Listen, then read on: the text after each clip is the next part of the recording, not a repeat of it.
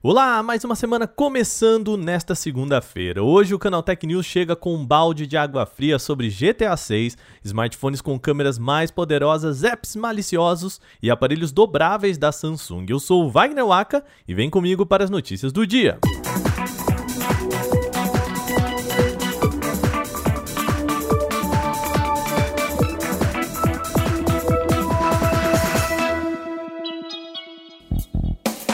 A gente começa o programa hoje falando de games, algo não muito comum por aqui, né? E bem, o assunto hoje é GTA 6. O novo game da série de sucesso da Rockstar ainda não tem data para chegar, mas dois renomados jornalistas acreditam que ele não chegue antes de 2023.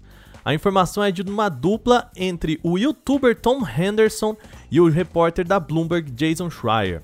Os dois se baseiam em informações de bastidores que teriam recebido e no último relatório fiscal da empresa, lançado em maio deste ano. Na época, a Take-Two, que detém a Rockstar, disse que tinha planos para lançar GTA V para PS5 e Xbox Series X e Series S, e não menciona um novo game.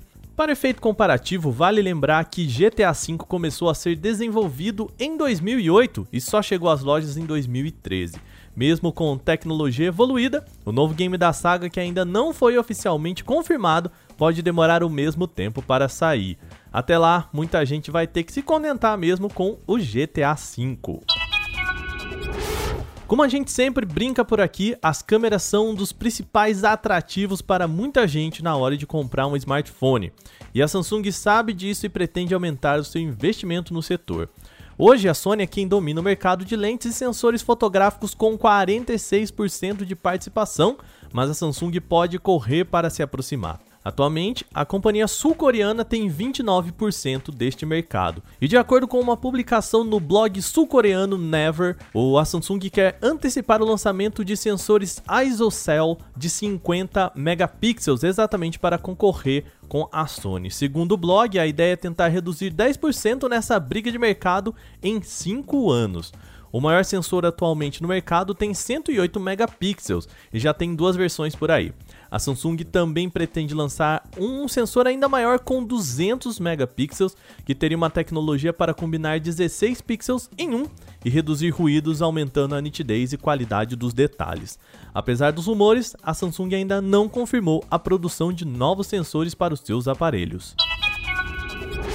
A notícia agora é um alerta importante. A Play Store removeu uma série de aplicativos que eram usados para roubar senhas do Facebook. Eles funcionavam assim: você abria o app e ele pedia para você logar na sua conta do Facebook colocando usuário e senha.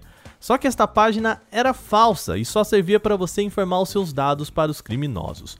O malware responsável por tal atividade estava presente em diversos aplicativos populares na loja, como alguns de horóscopo e outros otimizadores de desempenho no Android.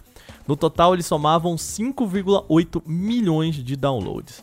Informado, o Google então retirou da sua loja uma série deles. A empresa garantiu que todos os desenvolvedores de aplicativos falsos foram banidos, mas isso pode não ser suficiente para conter a atividade. Isso porque a maioria dos criminosos usam contas falsas para praticar os crimes, portanto, costumam criar uma nova credencial quando a antiga é vetada. A lista é vasta, por isso a gente não vai ler por aqui, tá? Mas para saber quais eram os nomes dos programas usados para roubar dados do Facebook, basta entrar em canaltech.com.br. Agora a gente fala de Covid-19. Uma pesquisa norte-americana identificou que a variante Epsilon, encontrada primeiro no sul da Califórnia, pode reduzir tanto a proteção de pacientes já infectados quanto a desencadeada pelas vacinas de RNA mensageiro, o que vamos combinar não é uma boa notícia. Publicado na revista científica Science, o estudo sobre a eficácia das defesas avaliou as capacidades de anticorpos neutralizantes produzidos após infecção e após imunização com as vacinas da Pfizer e da Moderna. Em ambos os casos, foi identificada diminuição no caráter protetor contra o coronavírus. Até o momento, a boa notícia é que nenhum caso desta variante foi confirmado no Brasil. A variante Epsilon pode impactar de forma negativa a capacidade de ligação dos anticorpos, o que dificulta a neutralização de agente infeccioso. No momento, a Organização Mundial da Saúde considera a variante Epsilon como uma variante de interesse. Isso quer dizer que a variante deve ser monitorada, mas ainda não representa um perigo significativo. Ou seja, vale ficar de olho nisso, mas não precisa se desesperar, pelo menos ainda. A gente termina o episódio de hoje com os dobráveis da Samsung. A gente já comentou por aqui que o Galaxy Z Fold 3 e Z Flip 3 devem ser lançados ainda este ano. Agora, dois informantes divulgaram uma imagem do que poderia ser um convite para um evento da Samsung em agosto. Seria um dos Galaxy Unpacked, no qual a empresa geralmente revela seus novos produtos. Na imagem, há referências ao Z Fold 3, Z Flip 3, Watch 4 e Buds 2. Mas torcedores, é preciso ter calma. Outro informante chamado Fluffy disse que a imagem é falsa. E de fato, gente, o convite parece assim, simples demais, sem imagens e bastante diferente do que a Samsung faz geralmente para os seus eventos. Mesmo assim, os informantes garantem que a data será mesmo essa, 11 de agosto. O que é importante tirar desta informação é que é possível manter sim a expectativa para os novos dobráveis ainda em 2021. O programa chegando ao fim, mas a gente tem mais um recadinho aqui. Lembra que a gente pediu aqui para vocês indicarem o Canaltech para entrar na segunda fase do prêmio Influence.me? Sabe o que aconteceu? Nós estamos no top 10. Pois é. Primeiro, muito obrigado a todo mundo que votou. E nessa segunda etapa serão escolhidos os top 3 e claro, de novo, a gente precisa de vocês. É o seguinte, até dia 8 de agosto você precisa entrar em votação.influence.me, lembrando que votação não tem cedilha e acento, então é votacal.influence com y no final.me e votar no Canaltech para a categoria de tecnologia.